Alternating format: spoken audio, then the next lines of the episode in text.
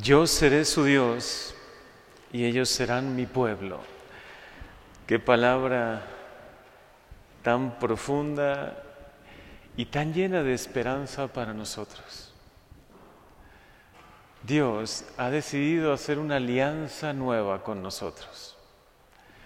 No solo esa alianza que había hecho con su pueblo, Israel, y lo sacó de Egipto, y lo acompañó y lo bendijo, ¿no? Ya de por sí esa alianza era una bendición grandísima, pero era una alianza que como la misma escritura hoy dice, era relativamente fácil de romper. Y de hecho, este pueblo, a pesar de que había recibido tantos beneficios, y quizás nosotros podemos ver un poco en nuestra historia que también ha sucedido así, ¿no? A pesar de haber recibido tanto de Dios, a veces el pueblo no es fiel a su Dios. Y por eso Jesús quiso encarnarse, venir en medio de nosotros, ofrecer su propia sangre. De hecho, en la Eucaristía escucharemos en pocos minutos cómo el sacerdote, al consagrar el vino y convertirlo en la sangre de Jesús, dice, este es el cáliz de la nueva alianza. Es Jesús el que inaugura una nueva alianza. Es una alianza mucho más profunda. El Señor hace una alianza contigo, una alianza de amor y espera que tú le correspondas. Él te ama como un padre y quiere que tú le ames como un hijo, no solo por temor cumplas los mandamientos, no solo porque naciste en una familia cristiana y te corresponde cumplir con Dios. Él quiere que tú le conozcas, que conozcas a Dios, le conozcas de verdad, entrañablemente, con el corazón, te sientas profundamente amado por Él y sepas que ha hecho una alianza de amor contigo. Y esta alianza puedes fallarle tú, pero Él nunca te va a fallar. En ocasiones te podrás olvidar de Él, pero Él nunca se va a olvidar de ti por etapas, hay momentos en nuestra vida que quizá nos sentimos a Dios y pensamos que nos alejamos de Él, pero solo nos hacemos daño a nosotros mismos. Él siempre es fiel.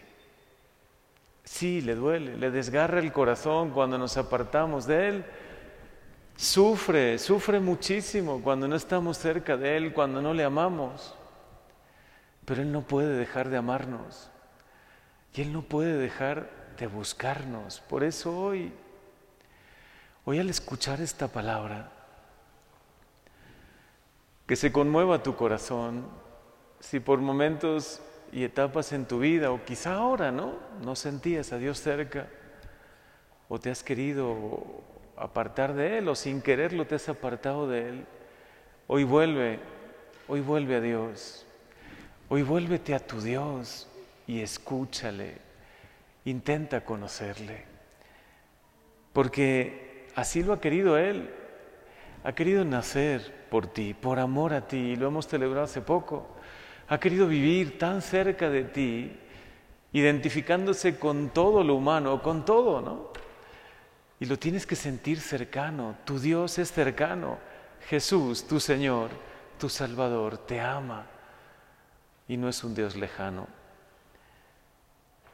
Y así lo estableció esta profecía, que ya se ha cumplido.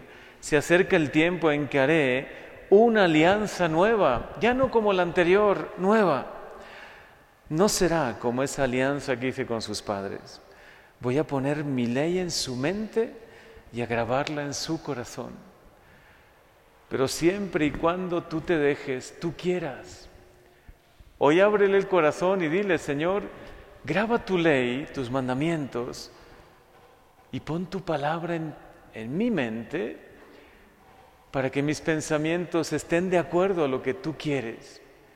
Pero sobre todo grábala en mi corazón, que de verdad pueda amarte sobre todas las cosas, que tú seas mi Dios y yo sea tu Hijo. Y por eso hay que poner en el primer lugar a Dios en mi vida, no en el último, ¿no? En el primero. Darle la prioridad a Dios, a lo que Dios quiere para mí. Dejarme guiar por Él, dejarme inspirar por Él, que Él mueva mis pensamientos. Y sin duda, esta profecía se cumple sobre todo con la venida del Espíritu Santo. El Espíritu Santo entra tan dentro de nosotros, habita profundamente en nuestro corazón y es el que nos mueve. Por eso graba su ley en lo profundo de nuestro corazón. Quiero amarte, Señor, quiero conocerte. Qué oportunidad tan grande tendremos de conocer y amar a Dios y hacerlo cada día más. Porque no solo en cada misa, en cada Eucaristía, que nos dirige su palabra, sino que también hay otros medios. Hay cursos, hay libros buenos que uno puede leer, hay momentos de oración que debemos hacer. Aquí en nuestra parroquia tendremos, ahora ya en pocos días, en el mes de febrero, unos ejercicios espirituales a la luz del querigma. ¿Cuánto necesitamos hacer unos buenos ejercicios espirituales? Conocer a Dios como un Padre lleno de amor. Conocernos a nosotros, como decía San Ignacio de Loyola, Señor, que cada día te conozca un poco más a ti y me conozca más a mí. No verim te, no verim me. Que te conozca a ti y que me conozca a mí.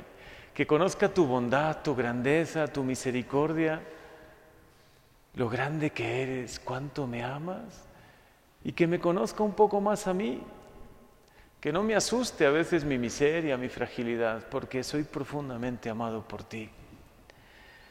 Yo seré su Dios. Así dice Dios para ti. Él quiere ser tu Dios. Y tú, ojalá quieras ser su hijo, quieras ser un hijo profundamente amado por Él.